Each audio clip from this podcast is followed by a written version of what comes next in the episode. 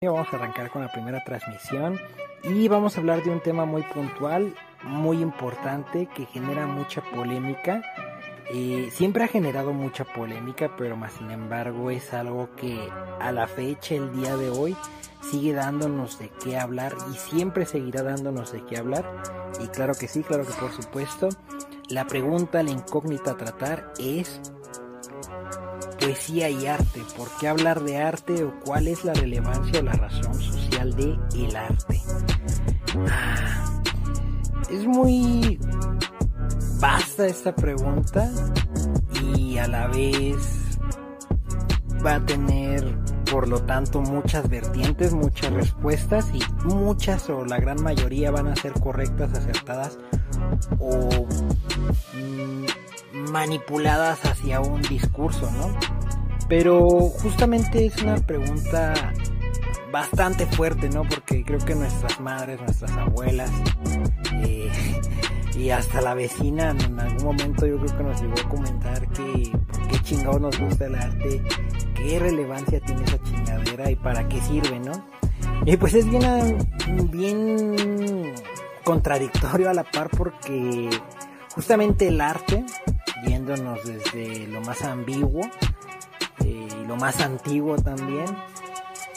El arte, ¿qué es el arte? No? Si buscamos por ahí en el diccionario de la Real Academia de la Lengua Española, nos vamos a encontrar a que se refiere o basta sinónimar o es sinónimo de habilidad u oficio o este muchas otras cuestiones. Otros lo manejan más como una manifestación, como una manera de enviar un mensaje a través de la sensibilidad del artista.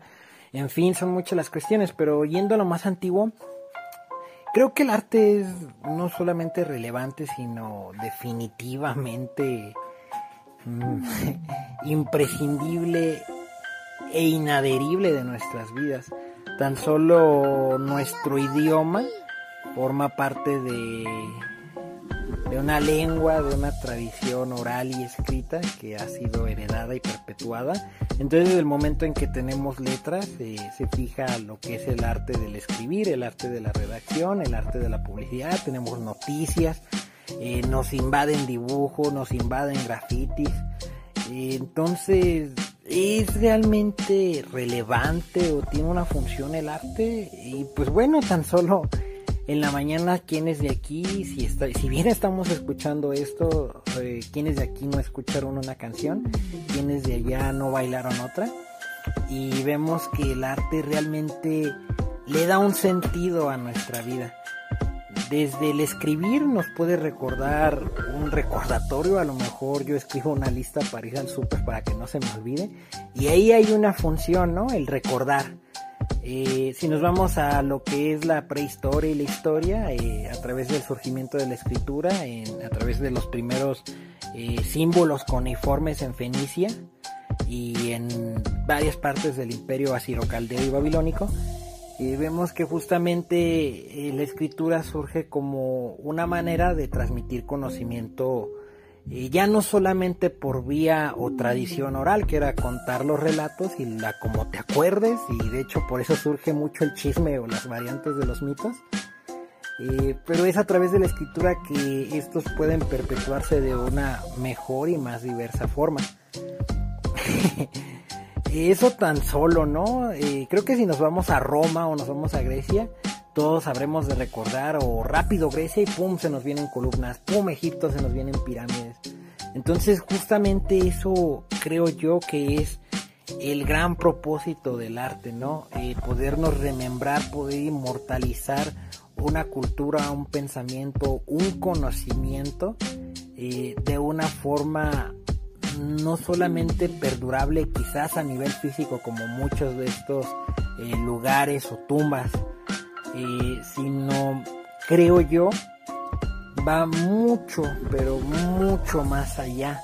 Eh, inclusive el arte en la arquitectura vemos a través de la geometría sagrada y la acercación a un número dorado una búsqueda de Dios o del sol o de ciertos astros a través de la de la misma geometría, de la misma arquitectura y del mismo conocimiento matemático reflejado de manera artística y, y vaya, mm, sorprendente, asombrosa y que también, ¿por qué no? Hay que hablarlo, es símbolo de, de mucha esclavitud y de muchas injusticias que también enmarcan. Es una parte positiva y polar al arte, pero que también habremos de hablar.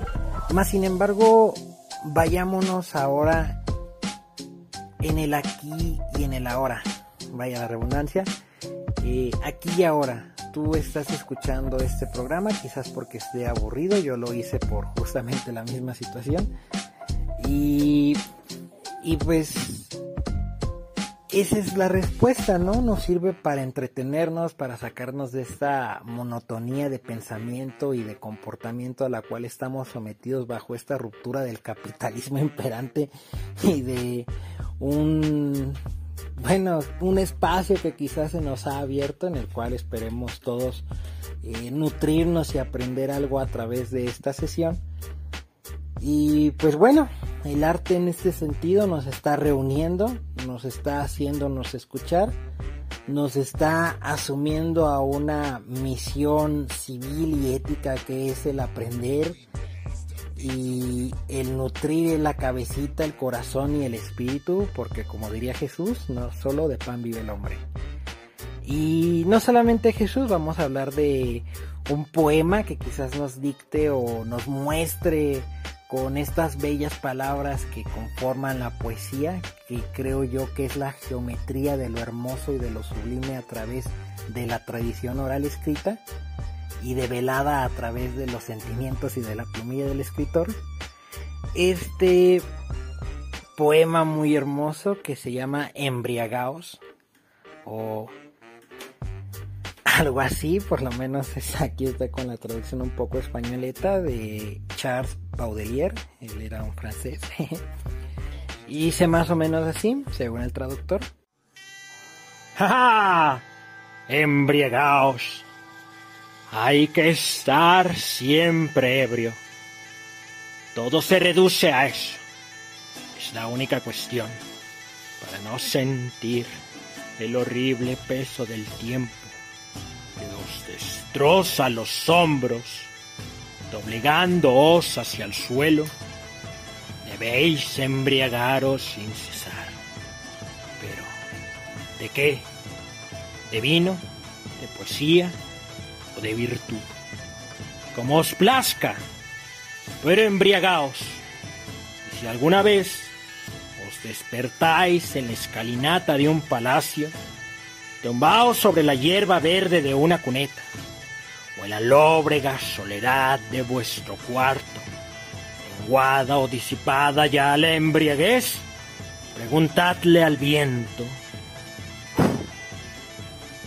a la ola, la estrella, al pájaro, al reloj, a todo lo que huye, a todo lo que gime y a todo lo que rueda, canta o habla, preguntad qué hora es. Y el viento, la ola, la estrella, pájaro, el reloj, os contestarán. Es hora de embriagarse, para no ser los esclavos martirizados del tiempo. Embriagaos, embriagaos sin cesar, de vino, de poesía o de virtud, como os plazca.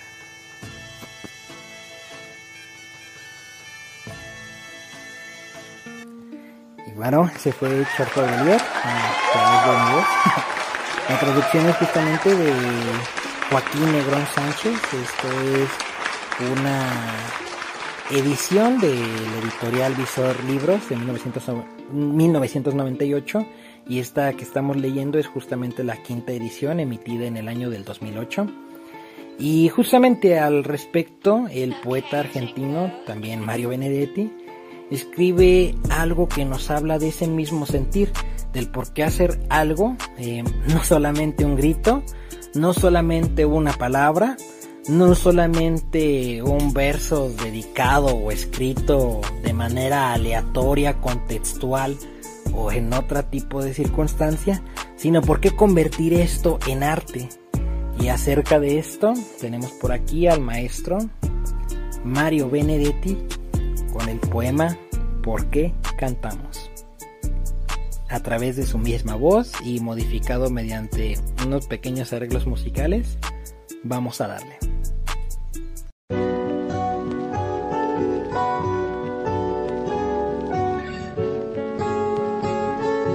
¿Por qué cantamos? Si cada hora viene con su muerte, si el tiempo es una cueva de ladrones, los aires ya no son los buenos aires, la vida es nada más que un blanco móvil.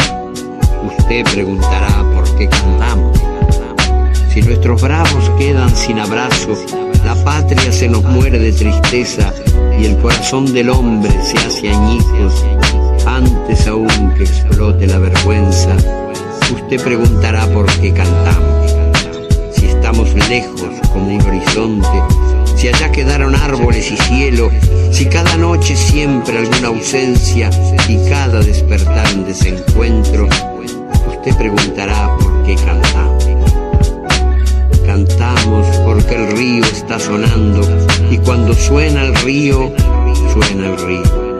Cantamos porque el cruel no tiene nombre y en cambio tiene nombre su destino Cantamos por el niño y porque todo, y porque algún futuro y porque el pueblo.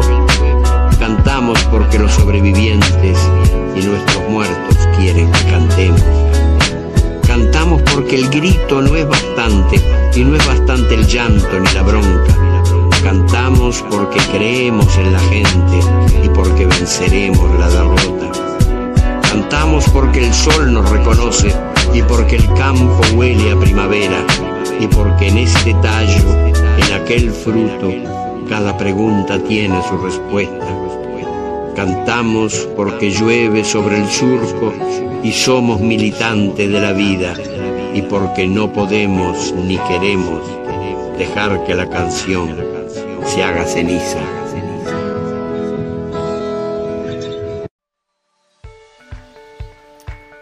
Y bueno, Ahí tuvimos esa pequeña pieza. Eh, ya para despedirnos, no dejarla larga. y desalojar este pequeño momento. Dejaremos pues por aquí esta última cita, igual poética, igual profunda e igual imprescindible para cerrar y agradecer a usted que nos escucha y nos ayuda a crecer, conocernos, conocerle y seguir en, la sintonía adecuada ustedes, Carl Sagan, a través de mi voz. Y dada la inmensidad del tiempo y la inmensidad del universo, es un inmenso placer para mí compartir un planeta y una época contigo. Carl Sagan. Ya con esto nos despedimos. Volvemos a repetirlo. Un placer escucharnos, escucharme y sintonizarnos en esta lo que fue, lo que será y lo que ya ha sido la primera emisión para Canteranos TV de poesía y arte. Gracias.